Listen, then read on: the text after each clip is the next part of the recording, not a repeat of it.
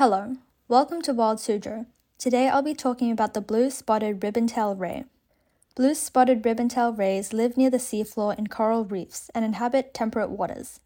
It is able to dig in sand to conceal itself and it uses the scale to catch prey. Another way it finds food is scooping up the sand into its mouth and filtering out the food. Its diet consists of small sea animals like sandworms, shrimp, hermit crabs, small fish, and mussels. The populations of the rays is suffering though due to fishing and habitat loss, like coral reefs deteriorating.